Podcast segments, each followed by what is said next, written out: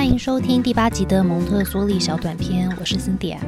我们要来延续上一集小短片，蒙特梭利医生提供给成人预备自己的武功秘籍。今天呢，我们就要来聊武功秘籍的第二到第四个层次。第二层呢是专业的预备。如果是一位蒙特梭利导师，一位跟孩子在教室环境工作的成人，需要的专业预备可以分成两种。第一种是蒙特梭利的师资培训课程，它提供成人蒙特梭利的基础理论概念。第二种呢是其他能帮助成人持续精进专业能力，能做个更好的成人的各种课程，可能是蒙特梭利相关的课程，也可以是跟教育、心理学、艺术、仆门、情绪管理、人类发展等各种的不同的课程。除了导师之外，也有许多不是导师的成人，例如家长、保姆，或是想更深去理解蒙特梭利的人，也会选择参加蒙特梭利的师资培训。现在有很多不同的蒙特梭利课程或是培训课程可以选择，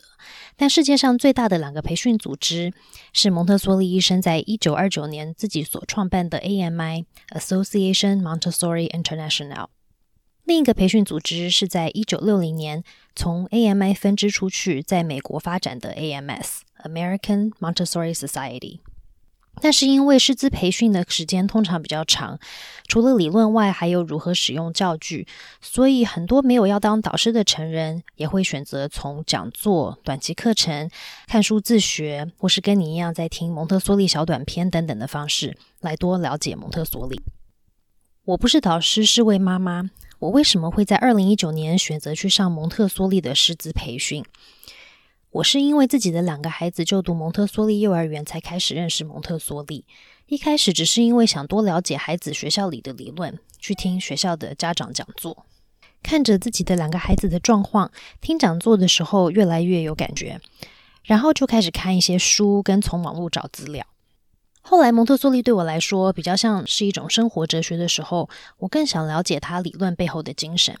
可是，蒙特梭利的理论错综复杂，不同的人谈蒙特梭利都有一点不一样，但又有点一样。我开始觉得好像瞎子摸象，常常只能看到一部分，但拼凑不出来很完整的一个全貌。加上因为基金会工作的关系，我想从培训课程去理解蒙特梭利，应该是最直接跟最有完整脉络的方法。培训课程呢，通常是按照发展年龄而区分，分为不同的培训。我最后选择去上的是 AMI 零到三岁的课程，因为蒙特梭利的资深前辈告诉我，如果我不是要去当导师，理论跟心理层面最多，教具操作比较少的，就是零到三岁的阶段了。接下来呢，我就从我自己的培训经验跟大家分享一下培训课程到底是什么样的。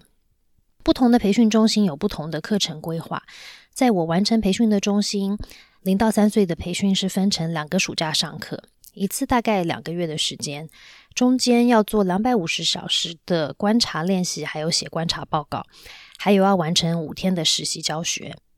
零到三岁的课程可以分成六个大的主题。第一个是蒙特梭利理论，第二个是医学，包括产科学、营养学、卫生学。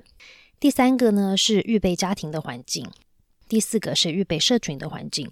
第五个部分是观察，然后最后呢就是大魔王的考试。课程可以分成四个主轴，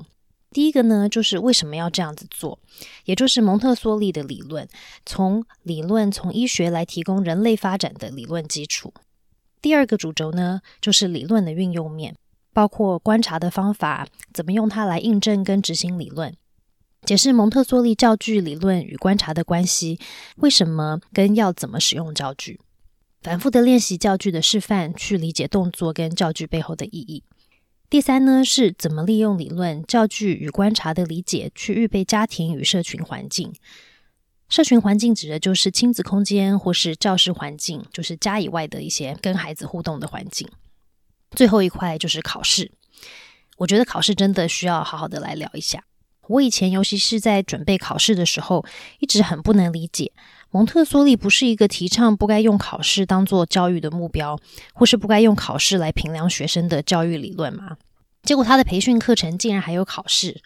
而且我们花一个月的时间复习考试。然后需要把刚刚提到的那五大领域全都背起来。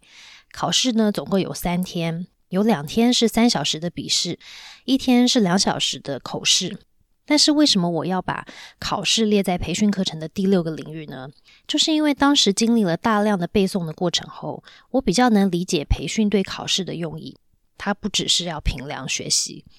其实，在预备考试跟实际的考试过程中，学生终于能把整个培训的内容做一个完整的一个融合。他们互相的关系，他们又怎么互相影响？原来预备考试跟考试的过程是在帮我们拼凑一只完整的蒙特梭利大象。虽然很矛盾，但我必须说，考试呢是培训中很重要的一环。但在这里，我其实也要帮我们未来的培训的学弟妹们倡议一下。我觉得蒙特梭利的培训考试其实真的可以用不一样的方式或是模式，就是用家庭跟教室里会遇到的一些真实的问题，用 open book 的方式，让学生从自己做的手册中去找到融会贯通的答案去回答。因为考试的目标是要确认我们知道怎么活用所学，以后在遇到问题的时候知道怎么找答案，依照实际的状况去想方法变通。如果有培训师在收听的，或许也可以思考一下，是否有其他的方式能帮助学生能够看到完整的大象。如果有听过经历 AMI 蒙特梭利的人在台培训的经验，都会说是身心灵前所未有的挑战。就算不离乡背景去国外培训，在培训时都在过抛家弃子的生活。为什么值得那么痛苦呢？一部分当然就是一种专业跟知识能力的预备，但除此之外，更有意义的是因为经历各种自我的质疑还有恐惧，挑战我们的舒适圈，但是又透过努力，透过同学的支持，一直觉得自己快不行了，但是到最后终于可以度过的那个过程。这里面有一种抗压跟韧性的训练。一种从过程中更认识与肯定自己的练习，还有发现，不管以为自己有多独立或能力多强，在遇到巨大挑战时，人的温暖与互相照顾有多重要。其实我一度在第一期跟第二期的培训中间决定放弃培训，因为我的身心灵真的累到我有六个月的时间完全无法看任何蒙特梭利相关的东西，然后我对任何的学习都完全丧失了动力。我每周还要去看复健科，因为我的手跟背经过大量的手写笔记，还有打字，加上长期的观察时间后呢，一直都很痛。可以说这是一段非常黑暗的时光。我觉得培训的代价真的是太大了。我宁愿自己身心健康，我觉得不一定需要蒙特梭利培训，我还是可以去做有意义的事。但人生总是都有一些奇妙的安排。我还记得那个时候是打印准备生弟弟的时候，有一天我把在培训里我缝的小内衣做的东西拿出来给他看，结果我突然觉得我好像准备好要再去完成我的培训了。就这样，我转去了 Denver 的培训中心，跟一群像家人一样照顾我的同学一起完成了我的课程。蒙特梭利培训可以说是一个毕生难忘的痛苦又甘甜的经验。我自己还没有上过前呢，每次听别人这样说，其实心里都在嘀咕，到底是能够有多难呢？我只能说，千万别轻易的去上 AMI 的培训。但是呢，也要记得我最终还是走过来的分享。你看，我现在还在这里跟大家聊蒙特梭利小短片嘛。听到这里，希望你还没有被吓跑，因为我们就要来谈怎么预备自己的第三层喽，智慧上的预备。智慧上的预备跟专业上的预备呢，其实是有相当关联的，因为他们会互相影响。智慧这个字到底是什么意思啊？智慧是分析、判断、创造与思考的能力。